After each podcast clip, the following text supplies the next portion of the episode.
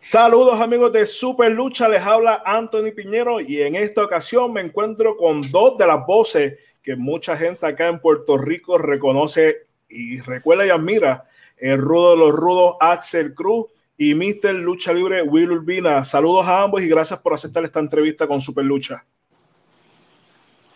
Bueno, eh, eh, rompo, rompo el hielo. Gracias a ti por la invitación. Creo que es la primera vez que se nos entrevista en conjunto este, gracias a estado de la pandemia. Eh, y de verdad que bien contento. Eh, Axel y este servidor hemos hecho un equipo muy bueno desde IWA y hasta la liga. Lo estuvimos precisamente dando, dando batalla por ahí. Claro que sí, buenas tardes Willy, buenas tardes Antonio, buenas tardes para la fanática de la lucha libre, bien contento, ¿verdad? Un placer estar contigo en tu programa y como dice Willy, eh, que yo, mm, mi memoria me traiga la primera vez, la Willy, que no hace una entrevista así en vivo a los dos eh, para una página de lucha libre. Creo que sí, creo, que en una ocasión sí, pero ya en esta situación de la pandemia y todo esto, pues eh, luego de la liga, yo creo que es la primera vez que se nos, que se nos, se nos llama para, estar juntos y, revivir las memorias de, de, todo lo que hemos hecho de, nuestra bendita lucha libre. Tal vez la última entrevista que se nos hizo fue para eh, vender un evento, pero esta vez es para hablar de lo que vivimos. Y esto, pues yo creo que es la primera vez que se hace. Y la gente, y la gente no sabe las vivencias que uno tiene, ¿verdad? Tras las cámaras, cuando uno está narrando específicamente las amanecías, uno, dos, tres, cuatro días, pero hay que hacerlo por la fanaticada. Hay que hacerlo, exactamente. Y por el cheque, que es importante también. Eh, exactamente, y, por el steak. Exactamente, sí, porque es, más fácil. Vamos, Anthony, saludos a ti, saludos a todos los fanáticos de Super Lucha que siempre. Oye, está pegado, está, pegado. Willy, vi que lo entrevistaron en, Colombia ya. Bien chévere la entrevista. Eh, él no solamente entrevista, ya lo entrevistan a él, ya es un personaje. Sí, sí. Me gustó mucho la entrevista que le hizo a Moody, la entrevista que le, que le hizo a, a, a, otros más, de verdad. Y está muy bueno. Pero aquí estamos nosotros. Ya no le demos tanta Cuba. Vamos a ver qué nos trae. Así que para, para comenzar, quizás ya la gente sabe eh, que ambos han sido parte de la historia de la lucha libre, de la, de la narración de las principales compañías, pero ¿Qué los trae al mundo de la lucha libre? En, su niñez hubo algo que, que les llamó la atención, como los luchadores, esas películas del Santo, los clásicos de, Carlos Colón, Capitol. ¿Qué, ¿Qué, te motivó, Axel, a ti? Eh, o, qué fue lo primero que tú recuerdas en tu niñez de, la lucha libre? Fíjate, para mí fue eh, Doña Ide Sánchez Willy, ¿te acuerdas? Doña Ide, mi mamá. Sí, señor. Que ella desde pequeño me, er, era fanática número uno de Arturo Mendoza, de Gordon Solly, de la NWA Titanes en el ring. Y yo desde pequeño, ¿verdad? Me crié en este ambiente de ver la lucha libre, me, me gustaba. Eh, luego de esto, pues vi también la lucha mexicana. Empecé por las revistas y todo lo demás, ¿verdad? Empaparme de todo esto. Y fíjate, el mundo es tan pequeño que pues todo el mundo sabe que yo estoy en la radio, llevo ya 43 años en la radio. Cuando me hacen una oferta para trabajar en San Juan, en la cadena Estereotempo, eh, hay un promotor, eh, amigo mío de Willy Mutuos, que es Rayito. Y yo no sabía que Rayito es uno de los hijos de Barrabás. Y ahí estaba la empresa AWA, no sé si te acuerdas por Super 7. Y eh, yo estaba hablando con Rayito y le digo, mira, este, esta empresa le hace falta como un pique, que si de esto. Y me dice, ¿tú te atreves a narrar? Y le dije, bueno, si tú me das, si me das la oportunidad, yo voy. Me sorprendió, me buscó, fuimos al estudio de Miguelón, ahí conocí a Barrabás y ahí comenzó la carrera mía de, de narración. ¿Y por tu parte, Olvina? Por mi parte, pues eh, ya cuando Axel entra a, la lucha eh, eh, a AWA, yo siempre estuve pendiente a eso, pero previo a eso, lógicamente, todos los que somos puertorriqueños, de una u otra manera, que nos gustaba la lucha libre, era Capital Sport Promotion. Ahí no había opción. claro, eh, Axel habla de, Arturo Mendoza, pues porque él, vivió en esa época en, el área oeste de Puerto Rico, de ahí salieron grandes luchadores, Huracán Castillo, Hugo Sabinovich salió precisamente de la compañía de Arturo Mendoza. Eh, Babyface. Babyface, Hugo Sabinovich, pero ya yo estaba eh, ya para la época de los 80, mediados, pues yo no me perdía lo que era el programa de superestrellas de la lucha libre, tanto sábado como domingo, y de ahí en adelante hasta que se me brinda la oportunidad, previo a IWA, de trabajar como camarógrafo en Capital Sport Promotion. eh, pero fue muy poco el tiempo. Fue cuando estaba eh, estudiando producción de televisión y las horas que se me requerían para el diploma y todo esto, pues las hice en Capital Sport Promotion junto con Olvil Collazo, que era el camarógrafo y editor en ese momento, y luego cuando yo entro a trabajar a IWA, era el director de los programas. Así que le debo esa, esa a, a y de ahí en adelante, cuando comencé a laborar dentro de lo que es la lucha libre eh, per se, fuera de lo que era la cámara en Capitol, fue precisamente eh, en IWA, narrando un programa que se llamaba Cyclone, con Héctor Meléndez, con Héctor de Trueno. Meléndez, exacto, sí, porque el otro Héctor Meléndez es Moody. Eh, y ese programa era simplemente luchas de Japón, que Vitín tenía, Víctor Quiñones, que en paz descanse, Vitín de cariño y siempre recordado. Sangrienta, Vitín tenía, Vitín tenía unas luchas allí de, de, de Chocodol Mukai, de un montón de luchadores. Sí, eran de las empresas de, de, Japón que estaba trayendo ese concepto para ir empapando al puertorriqueño de ese estilo de, lucha. Eh, luchas con, con, explosiones, luchas con, con uh, habían uh, cajas con, con cristales. Lámparas, lámparas.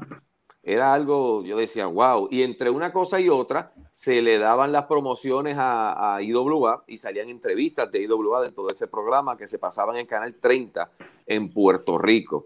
Y una vez eh, Moyano sale de la narración junto con Axel Cruz, que fueron los que comenzaron, y Hugo, que también estuvo en las primeras narraciones de IWA Puerto Rico, pues ahí entonces entro yo a, a laborar con Axel, que recuerdo que en las primeras narraciones Axel me decía, señor Urbina, señor Urbina. Y yo le decía, no me digas señor si tú eres mayor que yo. Fíjate, yo tengo bonitos recuerdos también de eso, Willy. Este, cuando vino la WWF a Puerto Rico, que Willy también presentó eh, par de los shows, también estaba sí. Eh, Willy también eh, presentó algunos de los shows cuando la IWA, que fueron los primeros que trajeron a Puerto Rico la WWF, que, que, fue un palo, muchachos. Se quedaron 2.000, 3.000 personas fuera. Yo puedo decir que mi debut frente a, a, a, la fanaticada, más allá, porque uno cuando está en un micrófono es más anonimato que otra cosa, hasta que uno lo presenta o hace cualquier cosa. Pero mi debut frente a los fanáticos fue diciembre 15 del 99 en el Coliseo Roberto Clemente. Eh, y me tiraron a los leones. Fue algo que, que primero Moyano me dijo, lo vas a hacer, y después me dijo que no. Y yo, ok. Y como cinco minutos antes me mandan a, me manda a buscar Sabio Vega y me dice, tú no ibas a hacer el opening. Y yo, bueno, me dijeron que sí, pero después me dijeron que no. Y él me dijo, ¿quién te dijo a ti que no? Tú vas a hacer, tú vas a subir allá arriba. Y me vestí en dos minutos y en tres minutos creo que me memoricé todos los luchadores que habían en la cartelera hasta que entonces le hacía la presentación a Hugo y después Hugo se quedó con el, con el evento. Pero eso fue, esa fecha nunca se me va a olvidar este, porque yo iba bien preparado, después me dijeron, mira, creo que no, que no lo van a hacer, y me, me envolví haciendo mil cosas, ayudando y la sorpresa es que te dan otra vez el cue. Y de momento, varios minutos antes, me, me, dicen, me dicen, mira, que vayas donde Sabio. Y yo, mira, voy donde Sabio. Y Sabio me dice, ¿a ti no te dieron una camisa de WWF? Sí, y tú no ibas a hacer el opening. Sí, pero me dijeron que no. Y me dijo, no, tú lo vas a hacer. Y lo hice. Lo hice, presenté a Nazarín Lugo, presenté al Bravo, que eran los hosts del programa Zona Caliente, a Luchito, que era la, la, la, la mascota, exacto, la mascota de... Sí, Axel, que hay algo, hay, hay, un chiste con el Bravo, que cuando decía antifaz, pues como que... Eh, ah, y después de ahí, pues, eh, todo bien chévere. Después de ahí, Moyano parte de la empresa y, me, y, y como dije, me quedo con Axel narrando los programas hasta que posteriormente entró Moody eh, y luego intercalábamos los programas y, y, y, hasta los otros días. Narrar con Axel es un placer siempre, este, no importa igualmente, igualmente, Willy. El, el tiempo que llevemos sin, sin narrar, eh, es como si hubiéramos terminado un programa ayer. 3, 2, 1, con los, ojos, con los ojos cerrados, con los ojos cerrados. Sí. Fíjate, eh, lo, lo, que dice Will, lo, lo, que dice Willy es verdad. Eh, ¿cómo, ¿Cómo te explico? Tú sabes, son momentos Primero fue, Willy, ¿te acuerdas? Este, Zona Caliente, viernes a las 12 de la noche. Uh -huh. Eso causó sensación hasta las 12 de la noche. Luego, cuando pasamos sábado, dos horas de impacto total, dos horas domingo a Zona Caliente, eran uh -huh. cuatro horas de narración, que se convertían en seis, siete, ocho, nueve, diez horas. Empezábamos sí, a veces a las nueve, diez, once de la noche, terminábamos a las seis, siete de la mañana. Sí, es cierto. Muchas veces el programa de sábado, eh, como se tenía que llevar a Telemundo, eh, y gracias a Dios, pues había que llevarlo en la mañana, no había, no había que llevarlo varios días antes.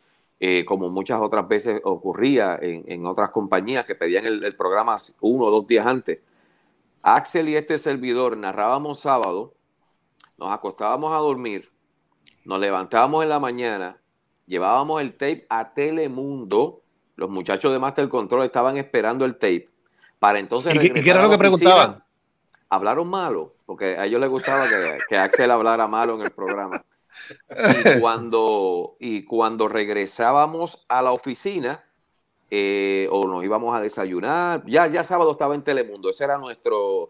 Don Miguel, sí. No, no, espérate, espérate, Don Miguel Pérez nos traía, Don Miguel Pérez nos traía el desayunito, acuérdate. Don Miguel Pérez llevaba el desayuno que en paz descanse de, de Fernández Baker, y llevaba pan, llevaba eh, jamón, llevaba queso, jugo de China. Eh, y ya el programa de sábado, cuando ya estaba en Telemundo, era nuestro respiro ok, ya, ya esto está. Ya domingo la podemos hacer más temprano, más, más tardecito y con más pausa. Pero, pero hubo, hubo momentos donde, donde a veces hacíamos los dos programas corridos y Axel era quien lo llevaba a Telemundo cuando bajaba para su casa. O sea que, que eran muchas cosas. Este, sabio en el teléfono, qué van a decir, qué dijeron, este, tomen nota, esto es lo que quiero que digan en esta lucha, esto es lo que quiero que digan en el programa muchas veces y, la gente decía contra, inclusive hablando de Don Miguel, te voy a contar ahorita una historia, eh, cómo fue que salió ese programa. Eh, pero muchas veces, sabio, viernes era Calle, era Ponce, de donde estuviéramos. Y sabio, cuando se acababa la cartelera, nos llamaba.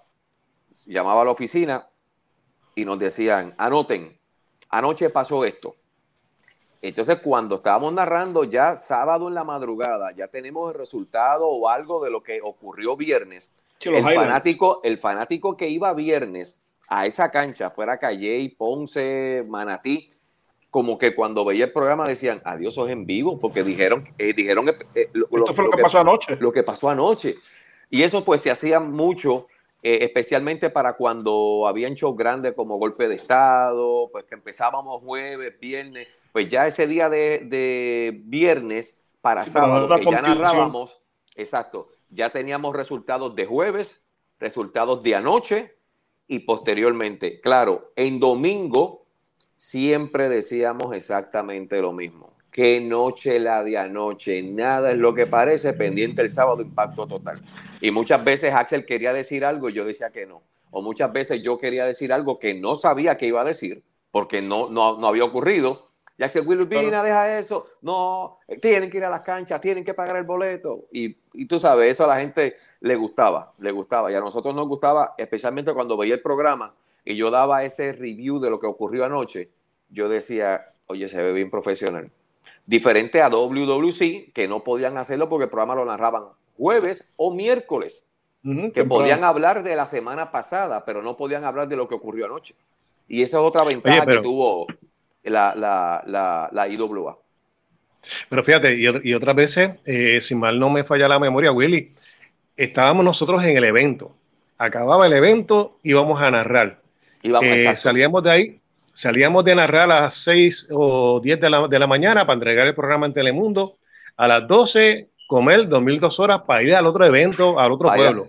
Sí, porque era, era, cuando Axel, cuando era el evento en el área metropolitana, ejemplo, si el evento era en Ponce, un viernes, pues eh, yo le decía a Axel, pues yo voy a bajar el viernes a Ponce porque tenía que hacer la cámara también, eso era otra cosa.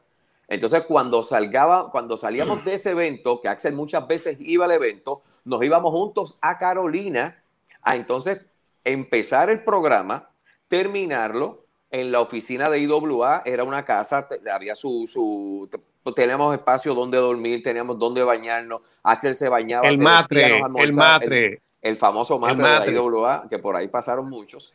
Y cuando nosotros eh, terminábamos, nos íbamos a comer algo y de ahí para Carolina, para Bayamón. Y de ese sábado en la noche era que entonces Axel Cruz se iba para su casa. y posiblemente el domingo, si era Moca, Ñasco, Aguadilla, donde fuera, Axel llegaba. Pero ya esa noche de sábado Axel se iba para, para su hogar. fueron, fueron muchas veces que eso, que eso ocurrió. Bastante. Axel, eh, desde que entras a la Idol siempre fuiste narrador o dentro de la compañía tuviste algún otro rol? No, no, fíjate, en la ídolo siempre fui narrador. Eh, yo ahorita se me, se me olvidó mencionar esto, ¿verdad? Pero todo esto se lo llevo, se lo debo al señor Héctor Moyano, que paz descanse. Eh, yo trabajaba, como te dije allá, en la cadena Media como Zetastero Tempo. Eh, Moyano va para Media, hacemos una amistad bien buena. Moyano me recomienda para narrar en la IWA. Eh, Sabio tenía otros candidatos, que era este, Víctor Pagán y Jan Ruiz. Eh, luego, para hacer el cuento corto, hicieron unas pruebas. yo fui que pasé la prueba. Ese día de la prueba, la, este, la gente no sabe esto más que Willy eh, a mí me, habían operado de un oído que tenía una bacteria y yo fui como los militares, todo vendado y, con la anestesia. Y me Parece que salió de una batalla campal de, de, la bronca boricua de Capital Sport Promotion. Moyano me dijo, si no vienes hoy, pierdes la oportunidad. Yo llegué allá, narré y pasé la prueba, gracias a Dios. Y de ahí para adelante, pues entonces seguí bajo la tutela del señor Héctor Moyano. Sí mismo. Le debemos mucho a Moyano. Moyano se levantó mucha gente. esa silla cuando, cuando, y me lo dijo, me dijo, eh, yo me voy, pero te voy a dejar a ti. Y mi satisfacción más que eso fue que cuando yo me fui, quien se sentó fue él. Exacto, exacto. Oye, y la pregunta que me hizo Anthony, en, el caso mío siempre fui narrador. Eh, en el caso de Willy, Willy ya tuvo muchas facetas más, tanto en IWA, en Capitol y diferentes empresas. Sí, yo en IWA trabajaba en la oficina, buscaba las canchas, eh, hacía los depósitos, este, buscaba los almuerzos eh, botaba la basura, botaba la basura, este, narraba hacia cámara, Orville me enseñó a editar también, yo editaba eh, lo que era el tocotón, y entonces ya Orville, pues eh, eh, yo grababa el tocotón, ya fuera con Estefano, con Joe Don Speaking, estuve mucho tiempo, yo iba, grababa. Ahorita, Olvina, estabas mencionando que Orville fue maestro tuyo en parte de, de, tu práctica de la universidad, que estabas completando tus horas universitarias, justamente fue mi caso. Yo También. cuando estudié comunicaciones, eh, me enviaron al canal 24. Eh, 24 a hacer, la, hacer la práctica. Y cuando, y cuando entro allí, que abro la puerta, el primero que me encuentro es a Orville. Orville. Mira, yo quiero mucho a Orville. En estos días cumplió 50 años. Y, y cerquita por ahí hubo uno que cumplió 60, que también lo llamé y lo felicité. Porque aunque me manda a callar en las narraciones, yo lo quiero mucho. Pero Orville es especial. Pues, ahí me quedaba callado. Orville es muy especial porque Orville es de esos pocos profesionales que enseñan todo lo que saben sin tener la malicia en la mente de que si le enseño mucho a este me va a quitar el trabajo. O sea, cuando yo llegué a IWA me decía, mira, flaco, esto es así, esto se hace así, eh, eh, la computadora se prende aquí, y un día me dice, ven acá, si tú estás haciendo, si tú estás grabando el, el tocotón, ¿por qué tú no lo editas? Y yo le dije, pero ¿por qué? Y me dijo, pues para que, lo, para, que tengas esto también en tu resumen, porque por ahí se empieza. Entonces me dijo, y por ahí empezó Moody también. Moody empezó editando un par de cositas y mira los videos extraordinarios que, que terminó haciendo Moody en IWA, que muchas veces yo he dicho, yo no, ¿cómo fuera IWA sin uno de esos videos? Porque esos videos cautivaban de tal manera que el fanático se olvidaba de lo demás y voy para allá. Y Olvi me decía eso. Y yo le digo, pues, ¿cómo lo hago? Y me decía, siéntate aquí. Entonces hace así, esto, aquí se captura, aquí se pone el tape aquí, todo esto. Cuando, cuando narrábamos Axel y este servidor, eh, quien se encargaba de todo aquello éramos nosotros mismos. Porque si, eh, si algo aparte hizo eh, Axel Cruz, aparte de narrar, era que él mismo sabía dónde prender la computadora, dónde setear los micrófonos, ya Orville prácticamente lo dejaba, pero entonces nosotros teníamos que ajustarlo, porque Axel gritaba, yo gritaba. Entonces Orville pues decía un, dos, tres probando y lo seteaba. Prendíamos todo, los tapes los dejaban allí. Nosotros narrábamos live to tape. Si algo se dañaba de, en ese segmento, había que comenzarlo otra vez. Comenzarlo. Completo. No ahora, que, no ahora que hay, no ahora que hay la facilidad de la computadora, que si nos equivocábamos aquí. Pues, ese pedazo y arrancamos de ahí. Solamente. Ahí era el segmento completo. Completo. Y te voy a decir algo de, Don Miguel que tiene que ver con eso. Terminamos el programa de sábado. Y estábamos terminando el programa de domingo. Cuando llega la llamada que Don Miguel Pérez había fallecido. Eso fue sábado bien temprano en la mañana. Bien temprano. Yo creo que el sol no había salido Sabio nos llama a la oficina. Yo contesto. Y yo le digo a, Sabio, dime. Me dice, tipo, eh, ustedes acabaron los programas. Y yo, bueno, estamos acabando domingo. Yo dije, si había que decir algo, se chavó, porque ya terminando domingo, y me dice, no, que tengo una noticia que dar. Y yo, dime. Y, me dice, don Miguel Pérez falleció. Yo cogí la llamada sentado, yo me tuve que, o parado, yo me tuve que sentar. Porque Miguel Pérez el viernes estaba en la oficina. Tan reciente como el viernes estaba en la oficina. Y yo le digo a Sabio, ¿qué tú me dices? Me dice, sí, me llamó Miguelito ahora para eso. Y yo, no, no puede ser. Me dice, sí. Axel entra y me dice, ¿qué pasó? Y yo le digo que don Miguel Pérez murió. Y Axel me dice lo mismo que yo le decía a, a, Sabio, me decía, no, no, que no puede ser. No puede ser, no, no, no, no. Yo, Sabio me llamó, que Miguelito lo llamó. A todo esto, Sabio, eh, Axel rompe que no, que no puede ser, que no puede ser. Yo cojo y marco el número de la casa de Miguelito a esa hora. Yo dije, pues, lo contestó la esposa. Y buenos días, Teres, Urbina. ¿Qué pasó? Pues llamaron a, ya cuando él me dijo, pues llamaron a Miguelito, yo dije, Axel, no, de verdad que sí. Lloramos, porque don Miguel fue bien especial para nosotros. Demasiado. Lloramos. Y después de ahí yo le digo a Axel, Axel, por lo menos el primer segmento de, sábado, vamos a hacerlo otra vez. Y Axel me dijo lo que tú quieras. Terminamos domingo diciendo, este programa como el de ayer sábado que no lo habíamos hecho, va dedicado a la memoria de don José Miguel Pérez Padre. Acabó el programa de domingo, comenzamos el primer segmento de, de sábado, edité yo, que le robé 10 segundos al programa, edité yo, puse una foto de don Miguel, escribí en letras e hicimos la voz que se escuchó y fue lo primero que salió en el programa ese sábado, que decía este programa va dedicado a la memoria de don José Miguel Pérez, el mejor luchador puertorriqueño en la historia. Eso causó roncha, pero lo dijimos de todo corazón. Y no roncha en la empresa, roncha en otras leyendas que dijeron, él no ha sido, fui yo o soy yo.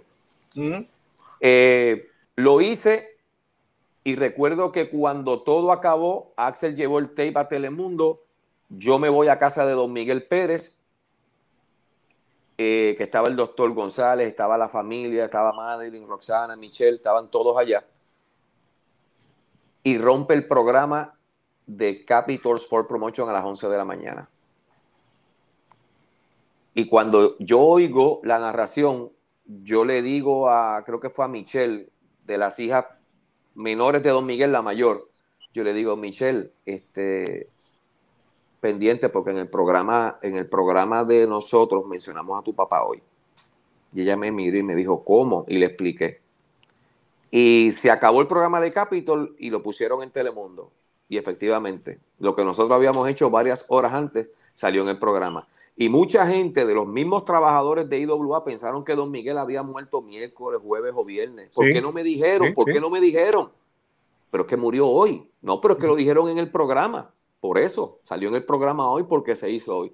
Fue, fue un momento bien difícil para nosotros porque ahí solamente hicimos el programa, eh, solamente hicimos el primer segmento.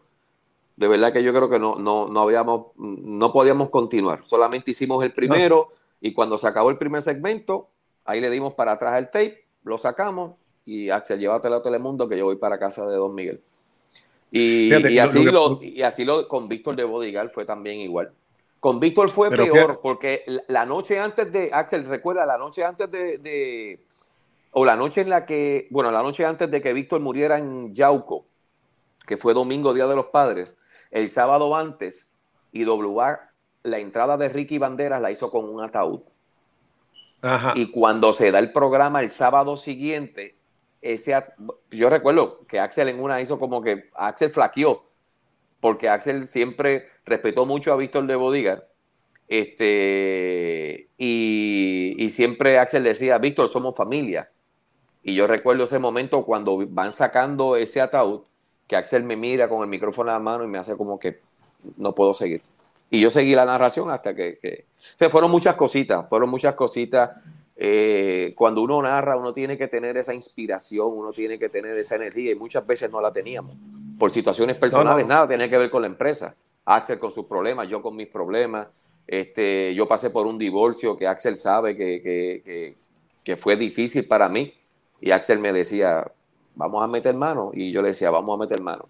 Tú sabes, fueron, fueron muchas cositas. Eh, la muerte de la mamá de Axel, este, fue, fue, Axel la mencionaba en los programas. Eh, mami, mami era... Ahí se fue Axel.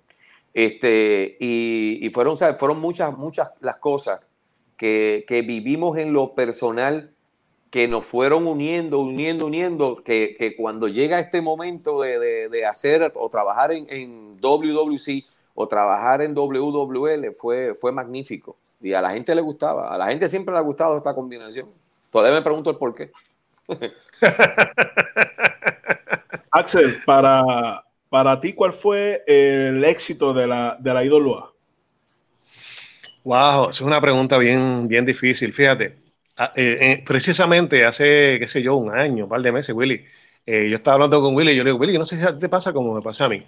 Ahora que ya tenemos una edad, pues no pensamos lo que estábamos haciendo en aquel tiempo. En aquel tiempo se hizo historia, en aquel tiempo la IWA fue la empresa que revolucionó la lucha libre en Puerto Rico. fue algo bien diferente, fue algo bien bonito. Fíjate, yo entiendo que fue un, el éxito fue una combinación de muchas cosas. Luchadores, Víctor Quiñones, que siempre estaba pendiente de traer buen talento a Puerto Rico, eh, el buqueo, eh, la narración. Eh, es que era algo tan, tan bonito, tan bonito. cuando llegábamos a aquellas canchas que estaban tan llenas, repletas de gente, y, la, la, gente viernes, lo que era jueves, viernes, sábado, domingo, cancha llena. como yo te digo, Ídolo fue un fenómeno el cual yo estoy seguro que nunca, nunca en Puerto Rico va, a repetirse. Esa es la palabra, un fenómeno. Y, concuerdo con Axel, fueron muchas las, para verme bien aquí, fueron muchas las, las cosas porque una buena lucha aguanta cualquier narración. Eh, una buena historia eh, aguanta cualquier protagonista. Yo creo que, eh, fue un engranaje perfecto desde, desde, desde Dodge Mantel, Luke Williams, Sabio, el propio Moody cuando llega, que como, como dijo en una entrevista, absorbió todo lo que, lo, que pudo. Eh, Axel y, Moody eh, los sábados, que entonces cuando Axel, cuando Moody llega, le, dan a narrar los sábados, entonces yo hacía los domingos con, con, Axel, eh, los luchadores dando el máximo, la compañía nunca falló en cuanto a nada, sabio que tengo que darle el crédito. Bueno, si yo te digo a ti, bueno, Viting era el dueño, era el presidente fundador de la IWA. Miguel Pérez tenía una parte, pero quien a nosotros nos llamaba y quien era nuestro jefe en cuanto a producción de televisión era Sabio Vega. A mí ni Miguel Pérez ni Víctor Quiñones, que Dios tenga en gloria, nos llamaba a las 3, 4 de la mañana, dormido para decirnos, mira, perdóname que se me olvidó algo, pasó, pasó esto, digan esto de Chen, digan esto mío, digan esto de Bandera, esto de Apolo, esto de Chicano. Sí, esos detallitos que hacían la diferencia. Esos detallitos, esos detallitos que, que, recuerdo al principio, porque claro, y todavía es la hora que yo tal vez en 20 años diga eh, en AEW metí las patas. Yo recuerdo que yo escuchaba a Sabio y le decía, sí, sí, sí, ok, ok, no hay problema, ok, ok. Seguía narrando y no lo decía. Cuando llegaba a la cancha, Sabio me decía, ¿qué yo te dije a ti? ¿A qué hora te llamé a ti? ¿Qué yo te dije a ti que dijeras de esto? Y yo no lo dije, y Sabio, ¿no lo dijiste? Porque Sabio estaba pendiente del programa. Entonces yo dije, espérate, espérate, eh, Sabio dijo esto, vamos a anotarlo. Y Axel lo sabe, Sabio dijo esto, ¿cómo lo hacemos? ¿Cómo, lo integramos a esto? Entonces, esa era la parte nuestra. Porque decirlo por decirlo no hay problema. Pero habían cosas que Sabio nos decía que teníamos que, que, indicar en el programa, o que las tenía que decir yo, o que las tenía que decir Axel. ¿Cómo decirlo? Cómo decirlo. Porque si, es momento? si es para lavar un rudo, yo no puedo, es Axel. Y, buscar el momento dentro de la lucha. Eh, eh, tú sabes, y esas cositas pues, pues nos, fueron, nos fueron ayudando. Eh, Miguel Pérez, que Dios tenga en gloria, era loco con que Axel lo mencionara. Óyeme, y Axel no lo mencionaba para nada bueno. Axel lo mencionaba y le decía que Don Miguel se iba con él en una motora sin casco para Guadilla este, y eso para Don En la lancha, era, en la, lancha. que estuvimos el domingo pasado en la lancha. Y yo, pero ¿cuándo fue eso? Entonces, Axel hacía unos, cuentos y yo era el comodín de Axel Cruz. era el comodín. Este, y, la gente creía las cosas que Axel decía por como yo las interpretaba. Y yo, que te fuiste con quién? Con Don Miguel. Ay, Will Urbina, así tú sabes, no te hagas. Bueno, si Don Miguel no te invita es por, por algo. Entonces, Don Miguel. En la motora, en la motora, en la motora. En la motora. Y yo, pero Don Miguel es motora. Y Axel, y sin casco. O sea, que sin casco. Ah. y, con el, pelo, y con el pelo revolcado y con el pelo revolcado llegaba a Guadilla. Eran cositas que, nosotros pues eh, lográbamos crear, crear esa, esa ilusión, porque la gente no nos está viendo. Al luchador lo están viendo en el ring, al luchador lo están viendo en una entrevista. A Axel Cruz y a mí solamente nos están escuchando. Muchas veces, y esto yo le decía a, a Axel, yo le decía, Axel, me estoy orinando. Y el segmento a veces estaba empezando y, te voy a apagar el micrófono. Y te voy a apagar el micrófono, Will Urbina. Y yo, ¿a que no lo apaga? Y ese era mi cue para yo ir al baño, para yo salir y regresar. Y a veces era que me mandaba a callar. ¡Que te calles, coño! ¡Que te calles! Me quedaba. Ponía el micrófono, iba al baño, Axel seguía narrando, yo lo escuchaba. Cuando regresaba para atrás, cogía el micrófono con calma y le decía, ¿ya puedo hablar? Y Axel me decía, ya puede, ya porque si no se iba a quedar el segmento solo hablando. Solo Eran era, muchas cosas. No, fíjate, y, algunos de los momentos jocosos, ¿verdad? Este, el pobre Pelayito, ¿verdad? Que era siempre la víctima de todo esto. Eh, cuando estaba en la lucha, que yo te decía, perdió por culpa de Pelayo Vázquez porque le dio con la manopla. Y tú, pero ¿cuál manopla? No, que cierto. Y después Willy decía, ahí bien, ahora yo me confundí, ¿será verdad? ¿Pero en qué momento fue eso, Axel? ¿Tú no lo viste cuando era, era la pasábamos bien y, eso es importante. Este, Dodge Mantel me dijo en una ocasión, disfruta trabajar y te pagarán por divertirte. Y yo creo que eso es, eh, eh, eh, es, lo que hemos hecho.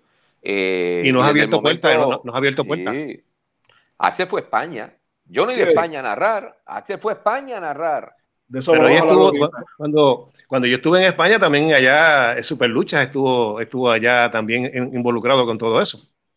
De eso, vamos a hablar ahorita. Axel, ¿cuál ha sido tu momento más recordado en Dolua? ¿Momento más recordado? dentro de tus narraciones? Eh, de antes, es que son, son muchas, son muchas. Eh, fíjate, cuando, la, la, llegada, cuando llegó Víctor de Bodigar, eh, eh Chiquistar, allá en Carolina, ¿te acuerdas? Que era, era, pequeñito, pero, pero ahí la gente se lo gozaba. luego la llegada de Chain, pero cuando llegó Rey González como Rey Phoenix, wow. Y yo estaba, yo estaba, creo que era con Willy, que yo estaba allá en Isla Verde. Y, yo le decía a Willy, pero ese es Rey González, ese es Rey González, ese es Rey González. Y, cuando ver esa gente envuelta, que él con esa máscara y la gente sabía que era rey, que si esto, que si lo otro, son momentos, fíjate, que, que, uno los dice, pero hay que vivirlos, hay que estar ahí, en lo cual tú ves como la fanaticada, a la vez que Rey Phoenix luchó con Ricky Bandera, bajo, la lluvia aquella, que cuando Ricky alza las manos así cae el rayo, y la gente no se fue, la, gente se quedó ahí con, con, ese aguacero y eso estaba lleno de, de, de tepatepe. Sí, fueron muchas las cosas, eh, pero esas llegadas pero, fueron importantes, pero también la, la creación de un Ricky Bandera, de un Apolo, sí. como, como eh, en cada narración la gente lo iban comprando más. Ellos iban. Pero Willy, yo pagaba las consecuencias, Willy. Yo, yo pagaba las consecuencias. porque Ricky la cogió. Ricky en todas las canchas me perseguía, me daba sillazos, me, me, daba botazos, Víctor de Budigal me daba con la silla, Huracán Castillo me daba pena, tú sabes, no es fácil, mijo. Axel, pues ese es el precio de ser el rudo de los rudos. Pero ver el desarrollo de estos muchachos eh, fue bien importante. Hoy día, pues, jóvenes leyendas de la lucha profesional, porque si tú le dices leyenda a Ricky Bandera, te van a caer arriba diciendo que no, porque no tiene arruga. Pero tú sabes, lo vimos crecer, lo vimos crecer. Sí, lo, lo vimos desarrollarse eh, tan es así que recientemente AEW hizo un programa especial de Chris Jericho, pero la noche de Summer Attitude 2000 llevó dos, protagonistas, más que Chris Jericho ante Chris Benoit, que fue la lucha que, se trajo de WWF, fue Banderas contra Polo. Eh, la historia que se llevó para eso, la traición de Ricky Bandera, eh, Don Miguel Pérez apoyando a Polo, este, fue algo extraordinario. Yo te puedo decir que si, si había que ponerle una estrellita eh, o una medalla de, de, graduación de luchador profesional, sencillamente fueron, fueron ellos. Y tan es así que todo el que salió de allí salió hablando de esa lucha y no de lo que pasó con Chris Jericho y Chris Berman. Y eso es mucho decir, estamos hablando de luchadores. porque esa lucha venía caliente, con un ángulo de, de WWF, pero esa lucha de Ricky y Apolo, ese famoso sillazo. De, afuera, así lo, lo, batió, lo batió fue. fue de esa, y ver el desarrollo. con el sillazo fue algo que marcó de la lucha libre acá en Puerto Rico. Ver el desarrollo de ellos fue, fue importante este, y lo vivimos. O sea, estuvimos ahí. Eh, claro, sucedieron situaciones pues, eh, trágicas como la muerte de, varios compañeros, eh, pero la llegada de, de, de Shane, de Chiqui, Víctor y Rey González fue importante. Yo recuerdo cuando, cuando era Rey Phoenix, Rey Phoenix, Rey Phoenix, y cuando Moody solamente le decía Rey. O sea, la gente, la gente sabía, pero la gente lo que estaba esperando era el momento oportuno en el que eso ocurriera. E IWA se lo dio en el momento oportuno que no fue tan oportuno porque el programa de, esa, de ese día no salió porque explotó el Columbia.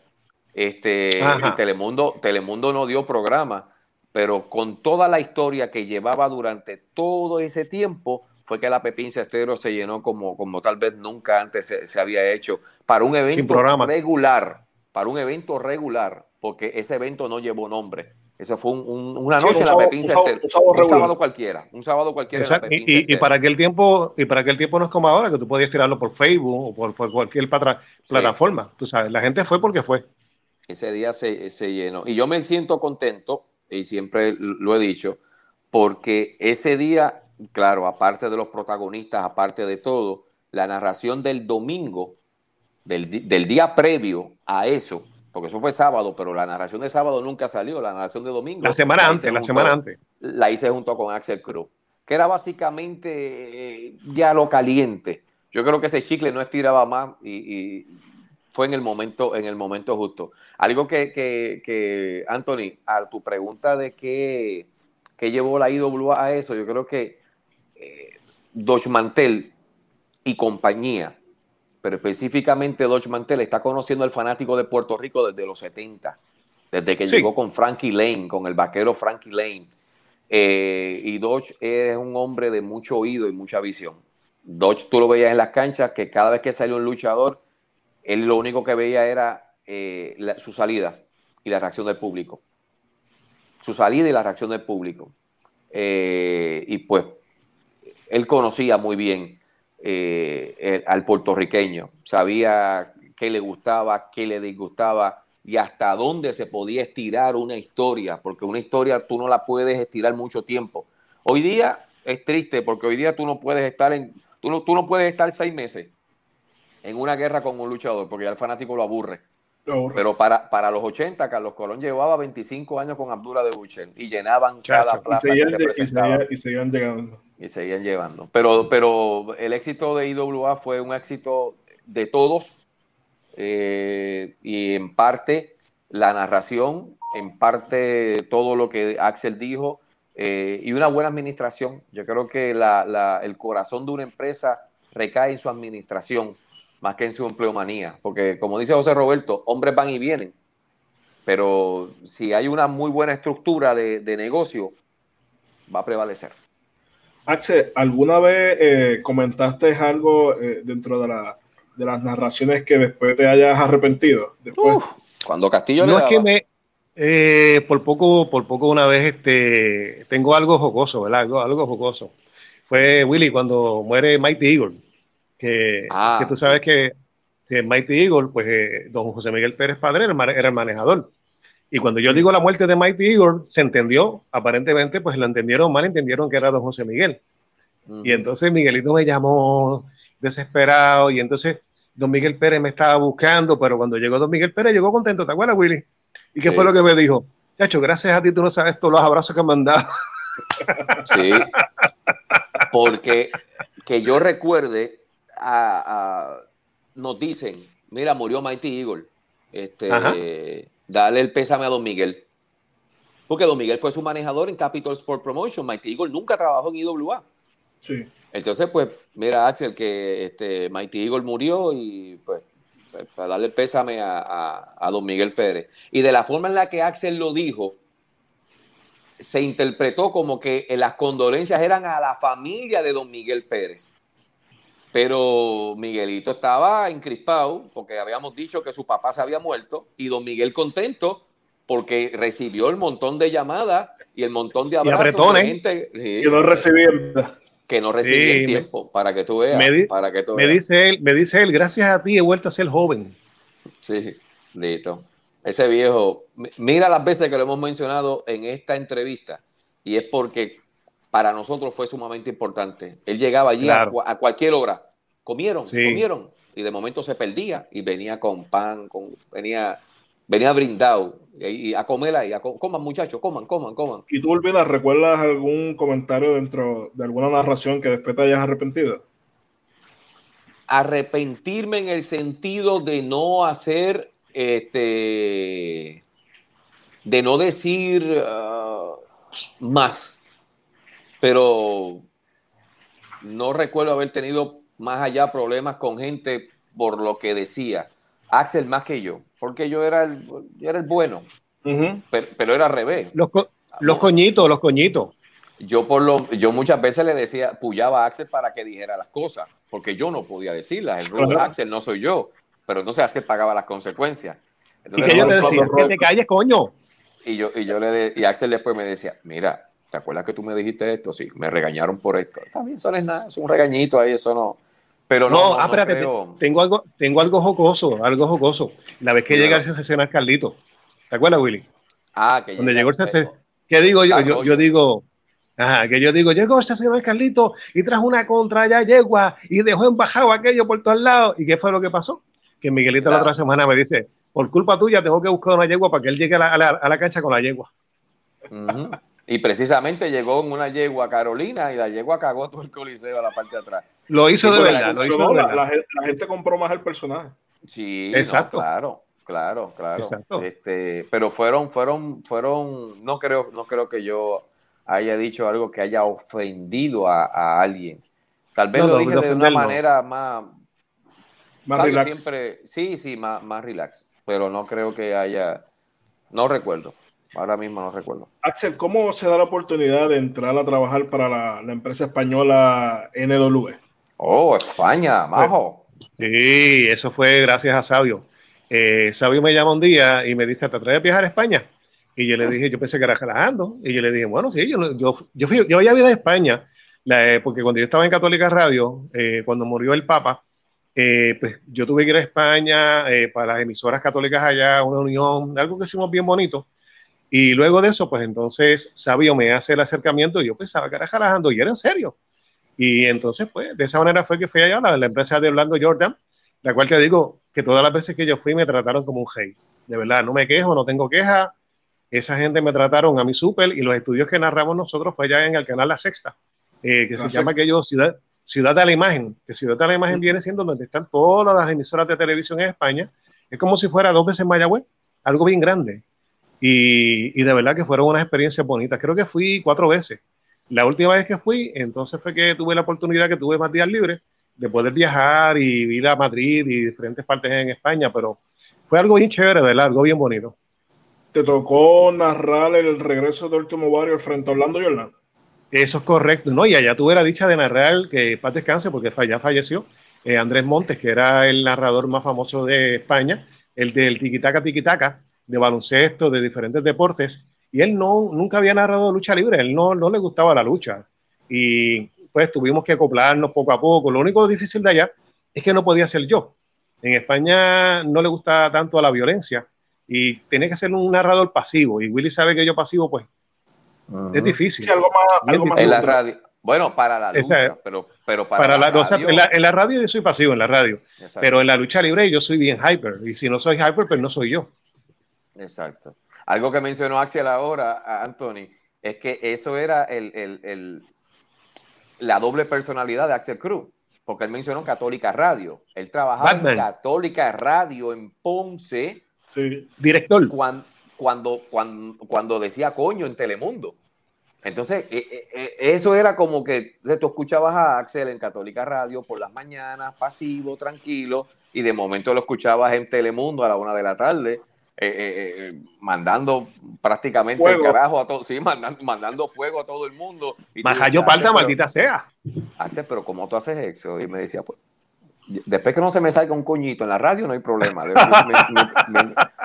pero sí, pero sí. Axel tuvo esa, esa gran oportunidad de, de, viajar a, España y, y, algo siempre, siempre, que yo siempre se lo he dicho a, a, Axel, cada vez que me felicita por algo, se lo recalco y le digo, cuando él me dice, sabes que, que me alegro de todo corazón, yo le digo, yo sé que tú sí lo haces de todo corazón. Hay quien te saluda con la puñalada, con el ya, con el puñal, pero a veces que Axel, cuando yo entraba, cuando yo entré a TNA, en aquel momento, de los primeros que, que yo llamé, porque hay, hubo gente que, que me llamó cuando se enteró, pero de los que yo llamé, uno de ellos fue Axel Cruz. Y yo, porque Exacto. Eh, tenemos eso, tú sabes. Este, cuando Axel se, se, cuando se fue a trabajar en un momento dado lo de aniversario, es que eso sí nunca se lo perdonaré. Hicimos aniversario Jolo tiene la culpa. Se hizo el, el, famoso reencuentro en el ring entre Axel Cruz y Will Urbina. Él me dio un abrazo y a la semana se fue a IW a trabajar. Eh, pero de eso se trata este negocio. O sea, no lo digo por mal, es que siempre se lo digo porque nunca dijo nada. Es, parte de. Sí, sí, es verdad. Sí, Él, él, nunca dijo nada y en WWC, muchachos, estaban. ¡Ah, Axel Cruz, este! Ah, no, pero fíjate, de, de, verdad. Allá le dieron y ya. Tengo, no, no, fíjate, tengo que aprovechar para darle la, la gracia, ¿verdad? Este, nunca en mi vida pensé que iba a narrar allá en WWC, en Capitol. Y creo que narré como cuatro, cinco, seis veces. Eh, narré con Wizard, narré con Willy. Y fue una experiencia también bien bonita, fíjate. Son de las cositas que uno le pasan que nunca pensaste que te iban a pasar. Porque a mí siempre me, me, tenía el sello de IWA. O sea, yo estuve tantos años en IWA que para todo el mundo, IWA, IWA, IWA, y verme en Capitol era algo bien, bien diferente.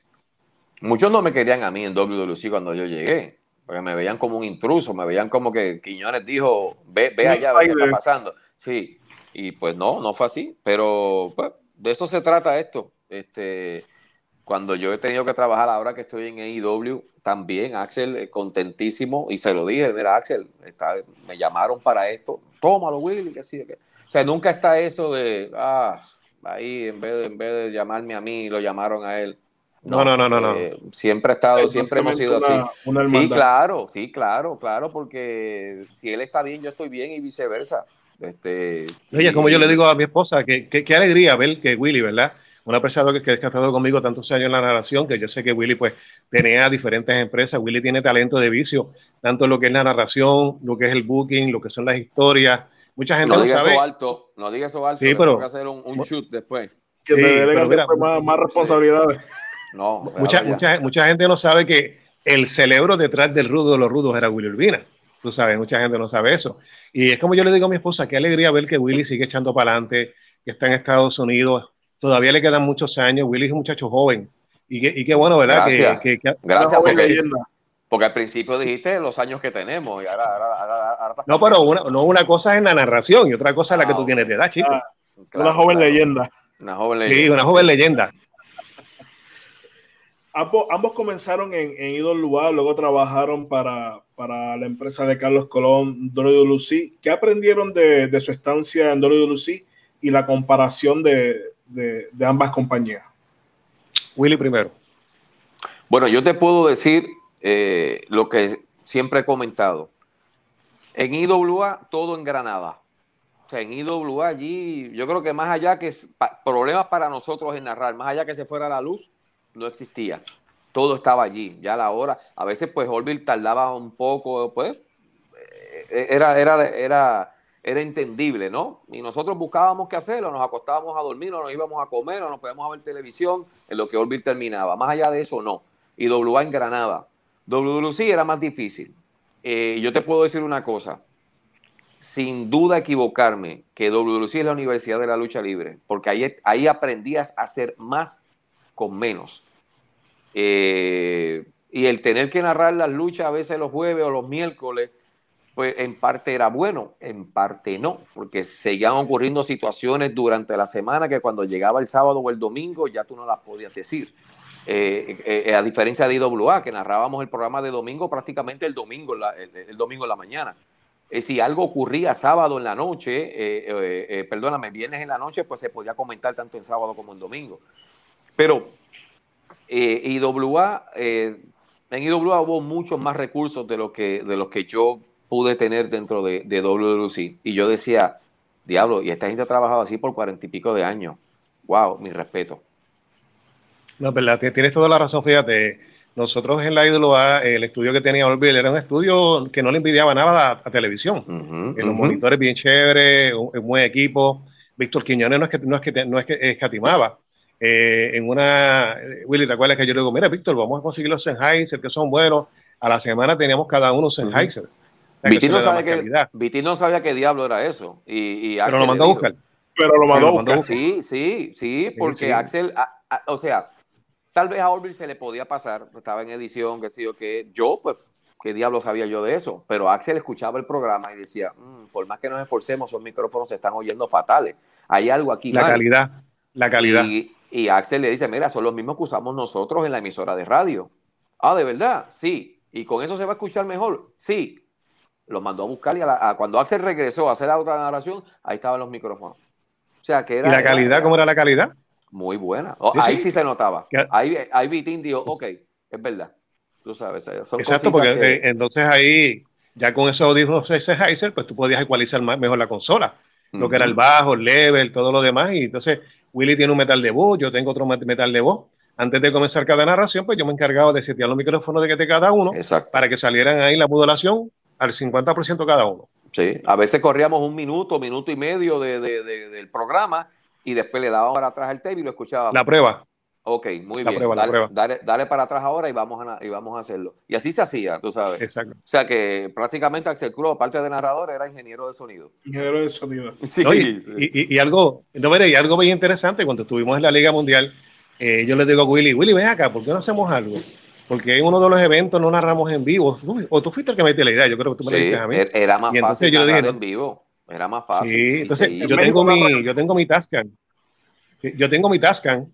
Y Willy no creía que con una Tascan tan solita uno podía narrar esa noche y con la calidad que se narró. Axel un día me dice, mira, yo tengo esto. Y era, es como del tamaño de este celular, más o menos. Y, eso, pues aquí entra un micrófono, aquí entra otro micrófono, por aquí está la tarjeta de, del audio y qué sé yo qué, y esto funciona y, y yo con eso, sí. Eh, Axel me dice, es, con eso hago yo los remotos. Y yo, en serio, yo me quedé pensando, yo decía, yo bajar para Mayagüez, mm, vamos la a pelota en vivo. Lo, lo hicimos en, ¿cuál fue el primero? En Mayagüez, ¿verdad? En What in the West. El primero fue en Mayagüez, sí, el, día de, la inundación. Exacto, el día que yo estuvo lloviendo, eh, la llegada del Bronco en, pantalla. Exacto. Ese día fue interesante porque ese día eh, eh, a mí más que la narración me encanta la producción. Y trabajar con esto, el Frodo Cabán, es un es deleite, porque el chamaco lo que tiene en mente es producción. Ese día nosotros narramos. Saludos a Frodo, saludos a Frodo y al, gatito. Y al gatito, y a, la beba. y al gatito. A la, Afrodita, y a la beba, y a la beba. Ocho meses ya tiene Frodita. Narramos ese programa. entonces, Frodo nos dividió los programas. Nosotros hicimos tres programas de ese día. Tres. Hicimos el opening en el ring con el público de espalda. Eh, ok, Axel, esta, este programa es para este día. Aquí se va a mencionar esto, esto y esto. Inclusive hicimos para programas previos, para ese mismo programa y programas posteriores, porque la lucha de jaula se fue en un solo programa, en uno solo, y teníamos que tener en mente lo que habíamos visto antes y lo que venía. Y eso no es fácil, porque eh, eh, en tiempo y en espacio no es lo mismo. Ok, estoy narrando esto, pero tú tienes que decir algo que no pasó. ¿Cómo lo vas a decir si no ha pasado? Y, eso, y, lo, hicimos. Y luego lo hicimos para el pay-per-view, eh, que era Pena Capital. En Cagua. Que lo, no, lo hicimos en San Juan.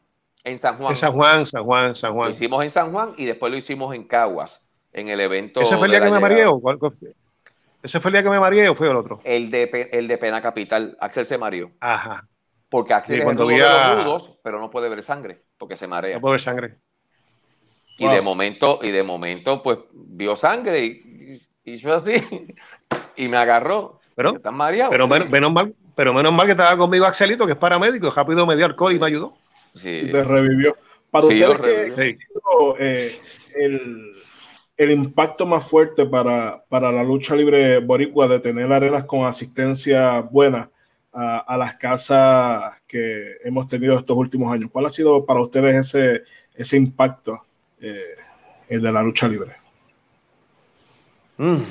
Bueno, yo te puedo decir que la lucha libre puertorriqueña no está exenta a lo que está ocurriendo a nivel mundial. Los ratings de los programas de, empresas como la que yo hoy día estoy laborando no, es, no se comparan a lo que, origina, a, lo, que sucedía en, los 80, en los 90. Esto, y pues la lucha libre en Puerto Rico ha perdido muchos fanáticos. Y yo puedo decir que los ha perdido, pero hay eventos donde eh, WWC llegó a, meter 8 mil fanáticos, pero 8 mil comparados con 35 que metían en esos eventos regulares. Eh, pero de momento tú ves 8 mil fanáticos en un Rubén Rodríguez y dos semanas después llegan 120 a la Pepín Cestero. ¿Qué pasó ahí? Decía, ¿dónde, dónde se fue la gente? O sea, es como todo. WWE tiene sus fanáticos de sus WrestleMania van a WrestleMania solamente. Mientras tanto, lo siguen viendo por televisión. El año que viene, ¿dónde va a ser? Para allá vamos. Lo mismo ha ocurrido también con todas las demás empresas. Las audiencias han bajado muchísimo. Y muchos pueden decir que es por esta cosa o por la otra. Puerto Rico está pasando por el mismo, eh, eh, por el mismo suplicio, por, por, lo mismo que está ocurriendo en la lucha libre a, nivel mundial. De 35 mil personas en un aniversario, eh, un aniversario de tres días llenos el mismo día, a un aniversario de 500 personas, de 600, de 1200. Ahí, ahí tú dices cómo, al igual que la IWA, no estoy hablando de WWC únicamente, perdón, IWA llegó a, llenar la Pepín Cestero solamente con, con, ir, con decir que la IWA va a estar aquí el sábado, no importaba la cartelera, la magia que tenía la empresa, esa magia se fue en el camino se fue, se fue eh, disipando, ¿sí? Y hasta que, pues, lamentablemente la, la, empresa no fue ni ha volvido a, realizar eventos como, como los que tenían entre el 2000 al 2006, prácticamente. Un día dije que Víctor Quiñones murió y se llevó con él a la IWA, y eso es cierto. Eso es verdad. Estoy contigo, Willy. no, no,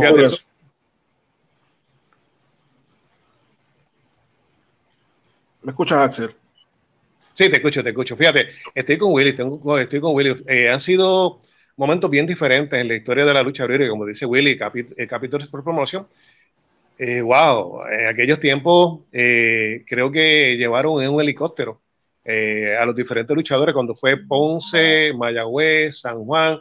Fue un evento un solo día. Y lo dieron en tres pueblos, que, eso fue historia, historia. Y luego, pues, A, poco a poco también eh, IWA, fíjate, bastantes de los eventos no fueron tanto con luchadores extranjeros, fueron con luchadores locales, los cuales llenaron aquella vez, vuelvo y repito, la lucha de Rey González con, con Ricky Bandera, Rey Phoenix, eh, tanta gente en ese estadio bajo la lluvia.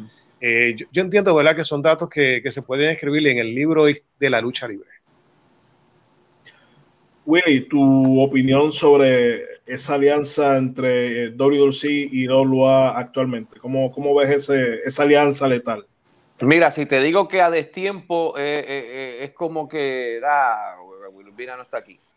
Pero sí se logró hacer en un momento dado. Sabio Vega llegó un domingo al Coliseo Rubén Rodríguez y fue lo que llenó aniversario. Punto. O sea, fue eso de que lamentablemente no pudieron continuar eh, eh, eh, lo que se comenzó en aquel momento, pues creo que fue 2011, pues fue bien, bien, bien, ah, fue malo para, para, para que el fanático, el fanático antes con todo se llenaba y hoy día con nada se empalaga, comprende. Este, pero tristemente esta situación de la pandemia que nos ha puesto a todos nosotros a, dar vuelta a mí fuera de Puerto Rico, pero afortunadamente por trabajo, que eso es lo más importante. Este, cuando se dio aquello, yo dije, mira, qué bueno, qué bueno que lo están retomando, qué bueno, porque eh, hoy día tienes una gran gama de talentos en ambas empresas, pero tienes dos mentes maestras como, como lo son Rey González y son Sabio Vega. O sea, que digan lo que digan de ellos, que minimicen lo que son lucha libre. O sea, ellos representan lucha libre y son noticia. Rey González es uno de que cuando no está en cartelera la gente pide, pide a Rey González, a grito. Rey González llega, llena las canchas y a los dos meses la gente está, ah, pero Rey González, Rey González, Rey González. Y eso, pues tú sabes, estamos en in and out, pero espero y confío que cuando todo esto se arregle, en el momento que sea, puedan retomar lo que dejaron en Humacao, que dejó un buen sabor a boca. Yo vi los videos, vi a Sabio haciendo un tornillo desde la tercera cuerda. Este, y eso es precisamente lo que ha llevado a, a, IWA al sitial una vez más en el corazón del fanático. Porque por personas como Sabio, que no les interesa nada, que, lo que quieren es que esa gente grite y salgan satisfechas para que regresen a, pagar otro boleto, pues es importante. Yo espero que, se logre hacer, que, yo no sé, no he hablado de eso con personas, sí he hablado con, con personas a Sabio Vega el pasado sábado, no sé cuándo esto va a pasar, pero el sábado día de que se le hizo el reconocimiento en su pueblo natal de Vega Alta, eh, yo hoy lo entrevisté. Tú, hoy, pues yo lo, yo lo llamé, lo llamé, no puse nada, sí había puesto algo en mis redes al principio, pero yo creo que cuando yo te quiero felicitar, te felicito, y, yo creo que la felicitación, como Axel cuando cumplió 60 años, yo no puse nada en mis redes sociales, yo lo llamé. ¿Y qué me, dijo, que, me dijo Axel? Estaba esperando que me llamaras. Y eso pues es bueno. E, e, eso es bueno, porque eso, eso dice mucho eh, de, de, mí, y no, y, no, y no por echármela, pero si una persona en tu cumpleaños espera que tú lo llames, eh, entiendes, es como que, coño, qué bueno. algo bueno hecho en esa vida para que esa persona diga, hmm, este no me ha llamado, algo está pasando. Y lo llamé y lo Yo estoy contigo. Sí, yo estoy contigo, fíjate, y no empecé a esto, en la pelota que te interrumpa, Willy. Eh, quiero agradecerte. Eh, pues mucha gente sabe lo del accidente que yo tuve, que yo estoy, el hijo mío y yo estamos vivos de milagro, pero Willy fue uno que todas las semanas, ¿cómo estás? ¿Cómo sigues? ¿Cómo estás? ¿Cómo sigues? Él estaba en un estado, estaba en otro estado, pero siempre esa llamada estaba ahí. Y de verdad que es como dice Willy, eso es lo que nos llena el corazón a nosotros, esos detalles. Sí, porque hay que hacerlo. O sea, cuando yo tengo, eh, a mí me han preguntado, ¿con quién a, ti te ha gustado más narrar? ¿Con Axel Cruz o con el Wizard? Y yo digo, bueno, con Axel Cruz en IWA y con el Wizard en WWC. Porque prácticamente son, son, son iguales. O sea, el Wizard es un tipazo, es un individuo extraordinario. Pero cuando se convierte, eh, eh, cuando agarra un micrófono, oh, muchacho, yo decía, diablo, esto no, este tipo no es, no, no, es el que te saluda cuando tú llegas a narrar, o sea, te quiere comer en una narración. Y pero nada, somos compañeros, eh, he disfrutado el narrar con todos los que he estado, a todos los he respetado porque sé que esto no es fácil. O sea, tú pararte ahí a llevar una acción, a, a dar una información y a lograr muchas veces que tu voz sea la que venda un evento porque lo que está pasando en el ring es un desastre. sí, porque lo que está pasando en el ring es un desastre. Es como que, wow, diablo, aquí hay que apretar. ¿Qué luchas tenemos? Uf, uh, aquí hay que apretar hoy. Aquí hay que, vamos a pintarla, vamos a pintarla. Sí, otra lucha que tú dices, ¿quién va a luchar hoy? Fulano contra... ¿Ah, ese el programa? Sí, ah, fíjate, esto es pan comido. Esto, mientras menos hable, mejor. Que ellos hablen en el ring pero de eso se trata. Hay de todo la viña del Señor. A, mí las únicas veces que, que, estuve a punto de un infarto es la lucha que yo narraba, que entraba mi caramelito. Ay, Dios mío, ah, eh, cuando, cuando, Ajá, cuando ella entraba por la escuela y yo, Willy, papaya, papaya, papaya, pues no es fácil. Un día, un día Sabio nos regañó por eso. Y entonces me lo dijo a mí. ¡No digas más papaya!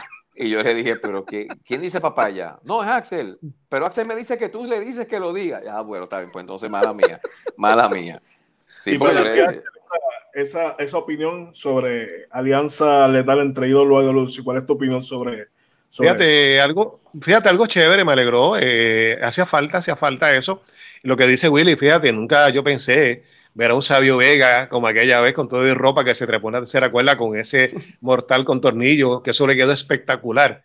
Eh, y ver esa fanaticada ahí, eh, cuando Rey llegaba a Ídolo, cuando Sabio llegaba a Capitol, se veía que la gente tiene hambre, tiene hambre de lucha libre y quería algo diferente.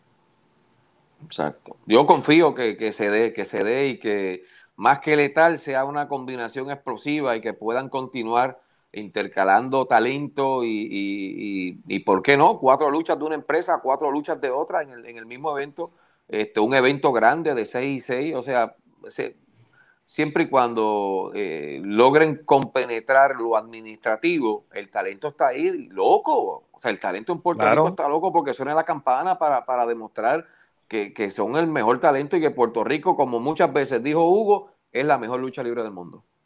Amén en tu caso, ah, comenzaste a IWA, WC, Impact, llegaste a narrar eh, New Japan en, español. Actualmente trabajas para AEW. ¿Cómo se produce esa oportunidad de, comenzar a, trabajar con AEW? Pues Alex Abrantes, que trabajó conmigo como productor en, como productor en, gracias, eh, eh, siempre, siempre estamos así ayudándonos mutuamente. Eh, él trabajó como productor en un tiempo dentro de TNA. Después trabajó para Ring of Honor, eh, hizo otras cosas más en lucha y cuando lo llamaron de AEW, que se estaba concretando todo, pues entonces se comunicó conmigo y, de ahí en adelante fueron un tiempo de, de, de narración, perdóname, de eh, de hablar, de verificar, déjame hablar con Cody, déjame hablar con este, hablar con el otro, déjame ver qué me dicen, y de ahí en adelante hasta que entonces se comunicó, no, él se comunicó a la empresa, estaba en Puerto Rico, eh, hice unos programas en vivo desde Puerto Rico, que eso sí fue, una, fue, fue, otra cosa. Eh, después me enviaron dos pay-per-view que ellos ya tenían que no gracias, al, mira, gracias al Sennheiser y a la Tascam y a la Tascam, exactamente, para que tú veas. Y luego de ahí, eh, pues ya comencé a volar con ellos y pues ahora lo de la pandemia que comenzó en marzo, pues yo, yo dije, mm, esto, se, esto va a apretar, esto parece que no... Como el amolado. Yo no sé, porque yo, yo de lucha libre eh, sé un poquito, pero de, yo, leo bastante y esto, esto no hay vacuna, esto está aquí, esto está en el mundo, esto está en España, esto está en México, esto está en Indonesia, esto está en todos lados. Espérate, esto, esto, esto, esto, no es un catarro, ¿entiendes? Esto no es un flu, esto es algo heavy. Y si esto no mejora, y ellos están haciendo los programas desde Jacksonville, yo levanté mi mano y dije, mira, si desean que yo me mude a Orlando, para que sea más fácil. Luego de eso, luego de que yo me mudé, hubo un lockdown en Puerto Rico. O sea, que tenía que ir y si las fechas no concordaban con los viajes, era un... sí, no, y estaban, cancelando vuelos. estaban cancelando, estaban cancelando todo. Entonces, pues, si yo estoy en Puerto Rico y ellos me querían usar, pues yo dije, pues no van a tener la oportunidad. Y si aparece alguien más, este negocio es así. O sea, este negocio, esto, esto no van a esperar por nadie. Y mira, pues gracias a Dios, y por ahí sigo. Estoy los miércoles ahora, hay unos miércoles que son en vivo y jueves grabamos programas. Estos últimos programas han sido eh, en vivo todos. Y guío dos horas hasta Jacksonville. Hago el programa y regreso al otro día para acá. Tranquilo y con mis chavitos en la cuenta. Pero sí ha sido una experiencia buena. Me he encontrado con mucha gente de TNA que trabajó en producción allá. Este, y he hecho allá amistad con, con, con, muchos de los muchachos. Eh, Axel sabe cómo yo soy. Tú sabes cómo yo soy. a mí o me cogen cariño, me cogen pena, pero algo me cogen, ¿me entiendes? Este, y, estoy allá tranquilo, trabajando, dándole gracias a Dios. Este, y mira, y estoy ahí, estoy en el pulseo para el, para el next year, así que estamos allá. Pero estoy cuadrando desde muy bien, muy bien. estar más tranquilo. Voy a ti, pago doble. Gracias, Axel. Yo sé que sí. Yo sé que sí. Axel, este, Paquita llegó con tu café o nunca llegó. Ay, Paquita. sí está por ahí. Lo que pasa es que ese, este, Paquita, mientras estábamos hablando nosotros, ha caído un tremendo aguacero. Y oh, Paquita se, se, acostó a dormir, pero no me trajo café hoy, pero me trajo mojito. El ah, cual estaba bien sabroso, fíjate. Y fíjate, y, esa es otra de las cosas de la lucha libre. Paquita, ¿cuánto tiempo lleva conmigo, Willy? ¿Como veintipico años? Desde, sí, bueno, cuando yo empecé IWA ya tú estabas bregando con Paquita. sí, sí, esa mujer llegaba, Willy, Willy, se, Willy se ponía nervioso porque ella llegaba en batita, eh, bien, bien sexy, mucho olor, mucha cosita, ¿te acuerdas, Willy? Sí, un olor a la maja que tenía y, allá Nate, un olor fuerte. Pero pues, pero eso es, así que le gustan a Axel Cruz, que yo puedo hacer. Papá, si, si, tú supieras que, que, una de las cosas que, que yo recuerdo cuando narramos es que yo nunca había pensado que iba a ser tan cafetero y para poder narrar allá, pues yo tenía que, chacho, tomarme, Willy, ¿verdad que yo no exagero? Dos jarras de café. Sí. Para poder, porque yo, yo, trabajaba en Católica Radio y muchas veces yo salía de, narrar para la emisora. Para, la emisora, o viceversa. Y, y muchachos, yo me tomo, y por eso es que tomo con esa pepa y ese ánimo y esa agresividad y ese coño y majayo palta, maldita sea. Y era el café, era el café. Moody era café, un Limber, un esquimalito, Jack Daniel. Jack Daniel. ¿Qué más él mezclaba? Moody hacía una bomba, ¿viste? Moody hacía una bomba. Sí, literal. Moody hacía una bomba. Eh, pero una vez pasó un dato curioso, que él tomaba Jack Daniel, ese día no había Jack Daniel y compró Beans, ¿te acuerdas? Que era bien más dulce. Ah, sí. Y ahí fue donde, ahí fue donde le explotó. Le explotó, porque el cuerpo, el cuerpo estaba acostumbrado a, a, este suero, a este suero, no a, Jack, a Jack. Exacto. No, no, narrar con Moody fue, era, era un proceso. Fue un proceso. Y, te digo, y, te digo porque yo tenía que esperar que terminara el sábado para yo empezar el domingo. Exacto. Y aquello era un proceso, muchacho. Tú no te imaginas todo lo que Axel pasaba en aquel momento. Bueno, Axel, Urbina, muchas gracias por, por su tiempo y aceptar esta entrevista en dúo para Super ¿Algo más que, algo más que quieran agregar a, esta entrevista? En trío, en trío, en trío. Bueno, no, pero el trío suena feo. Mira, yo en dúo. en dúo, en dúo, en estéreo es más fácil. ¿Te acuerdas de Soda sí. Estéreo? Sí, claro. Sí. Ah, para que tú veas que no todo es lucha libre.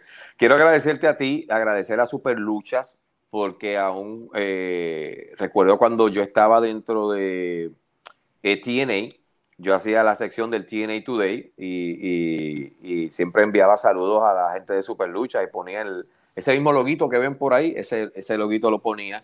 Siempre me enviaban las revistas y todo lo demás. Super Lucha siempre ha estado eh, involucrado, más que, más que México, ha estado involucrado en, en todo lo que tiene que ver precisamente con el deporte o con el entretenimiento. Uno le llaman deporte, otro entretenimiento.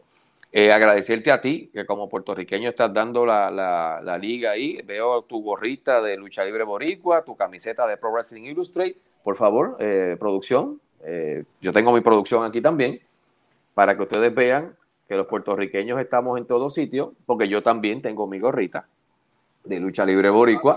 toda la gente ah, y la mía, y la mía, y la mía. Va a llegar pronto, va a llegar pronto. Se tiene que comunicar con lucha libre boricua en Instagram y en Facebook. Está, mira, esta gorrita, las t-shirts, que no la tengo, los pin, así que se pueden comunicar con nuestro hermano Adam Pacheco. Espérate, que Axel tiene ahí. Ah, la de Rudo Rudo. Axel se vende el mismo. Sí. Pero, y yo vendo esta, que la, espérate, esta que la, la adquieren a través de shopaw.com este, y, creo que de cada, de, de, cada 10 ya que me llega un centavo. Y esta pues este, también Pero eh, volviendo al tema, de verdad que agradecido. Eh, son muchas las vivencias. Podemos estar aquí 3, 4, 5, estamos 10 años hablando de lo que pasamos, eh, ya fuera en las canchas, ya fuera en las narraciones, eh, tanto de IWA, lo que hicimos dentro de WWC, como lo que hicimos en, en, WWL y posteriormente Liga Wrestling, que fue lo último que hicimos de lucha en Puerto Rico. Eh, pero Super Lucha, gracias por esta oportunidad, gracias a ti. Este éxito en Chicago, éxito al otro lado del, mundo. Así que vamos a ver si este dúo puede estar ahí también. Pero nada, calle que en Cagua llueve, que uno nunca sabe lo que, lo que pueda ocurrir en el camino. A Axel, que lo quiero mucho, que sabe que le tengo mucho respeto, que es de, mi, es de mis personajes favoritos dentro de la lucha libre profesional. Este, he tenido la oportunidad de estar ahí sentado donde Axel está, de comer ahí mismo, eh, de disfrutar con su familia, los pasteles, de los pasteles. Ave María. Los últimos fueron los pasteles. unos pasteles que comía ya. Este, él vio crecer mis hijas. Ya una de mis hijas ya va para tres hijos. Yo vi crecer a, sus hijos dentro de la lucha libre. Cuando iban allá, casi se lo llevaba para las narraciones. Esto, y mira, esto es familia, familia. Esto más allá de un micrófono, cuando hablan de Axel Cruz, pues ese es mi hermano. Cuando hablan del Wizard es mi hermano y todos los demás muchachos los quiero de la misma manera. Aquí no hay, no hay competencia, aquí lo que hay es lealtad. Y si eso existiera en todos los camerinos, esto fuera feliz. Esto fuera algo extraordinario, pero tristemente muchas veces no es así. Fuera un negocio más bonito. Sí, si la lealtad existiera y el dinero no, no, corrompiera tanto, eh, pues sí, sí, y el respeto sobre todo, porque si yo tengo una entrevista contigo a la, a, la, hora que pautamos y otro me quiere entrevistar, yo o la pongo antes o la pongo después, pero no la ponga a la misma hora tuya, porque entonces no, no le estoy dando valor a, ni respeto a la invitación que tú nos hiciste, porque tú fuiste quien nos invitaste, comprende. Sea, no es que no quisiéramos estar aquí, si queremos estar aquí, por eso Axel hizo mil maravillas ahí con los audífonos supersónicos que tiene puesto. No, muchacho, no, no, no. Yo, yo tenía unas cuantas, unas cuantas cositas que hacer hoy, pero las cancelé porque de verdad quería estar en esta entrevista. Y yo también quiero aprovechar, como dice Willy, darte las gracias a ti por esta entrevista, Super Lucha. Eh, como te dije, ¿verdad? La vez que estuve en España también ahí Super Lucha estuvo reportando de, de la empresa allá en España de Orlando Jordan agradecer a la fanaticada de la lucha libre por ese respaldo que nos ha dado tanto en estos años. Eh, Willy, eh, ese cariño para ti, tú sabes que es de corazón, de tantos años que hemos estado compartiendo en y fuera de la lucha libre. Eh, dato curioso, mucha gente no sabe esto, pero antes de la pandemia yo tenía pienso de retirarme ya de la lucha y Willy lo sabe. Y, luego de esta pandemia, pues como que lo estoy pensando, yo creo que todavía le queda un poquito más rudo. Así que vamos a esperar que algo Sí, sí, vamos a esperar que esto pase y vamos entonces eh, a seguir un ratito más y de verdad que gracias a la fanaticada, gracias a Superlucha, gracias a Anthony, gracias a Willy, bien contento y gracias por esta oportunidad, ¿verdad?, de dirigirnos a la fanaticada de la lucha libre, que es el deporte de las mil emociones y como diría Héctor Moyano, el deporte del Chaca Cascán. Sí, señor. Bueno, muchas gracias a ambos. A mí me pueden buscar en todas las redes sociales bajo Anthony Piñero en este canal de YouTube eh, se pueden suscribir, darle like, compartirlo y también aprovechar la oportunidad para sacar la nueva edición de Pro Wrestling Illustrated, los 500 luchadores, que mira, da la coincidencia que, que es John Moxley de... Así es. Así que ya la pueden adquirir a través de pwy slash online.com y a través de superluchas.com. Ahí pueden ver un poco más de información relacionada al mundo del wrestling. Así que nos vemos en una próxima y gracias a ambos por esta entrevista. Gracias a ti. Gracias, gracias.